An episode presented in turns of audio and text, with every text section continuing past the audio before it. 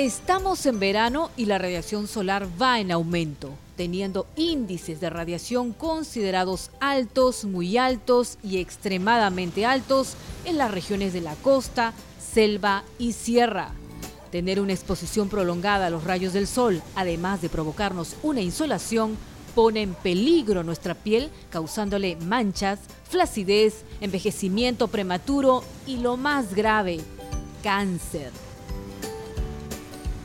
A ese problema le sumamos los más de 7 millones de hombres y mujeres que salen a trabajar bajo el sol todos los días para ganarse la vida, de los cuales uno de cada 10 usa bloqueador solar solo para contrarrestar los efectos nocivos del sol.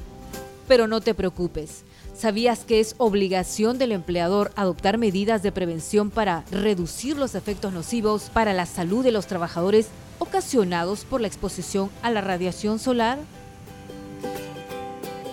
En el 2013, el Congreso de la República promulgó una ley al respecto que obliga a empresas y entidades públicas a desarrollar actividades informativas para sensibilizar a los trabajadores sobre los efectos nocivos de la exposición solar para la salud y maneras de prevenir las consecuencias de las mismas. Se disponga que cualquier actividad al aire libre o que no cuente con protección a la radiación solar no se efectúe entre las 10 de la mañana y las 4 de la tarde proveer el uso de instrumentos, aditamentos o accesorios para la radiación solar como sombreros, gorros, anteojos y bloqueadores.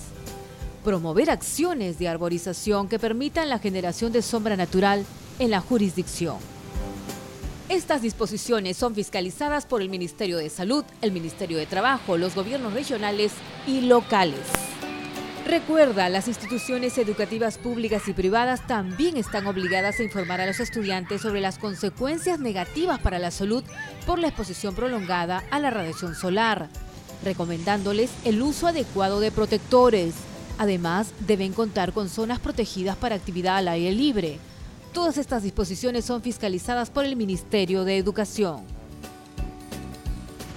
Así que ya lo sabes, si eres un trabajador que efectúa su actividad laboral al aire libre, tienes una ley que te respalda para exigirle a tu empleador que te ofrezca todas las condiciones necesarias para que te proteja de la radiación solar.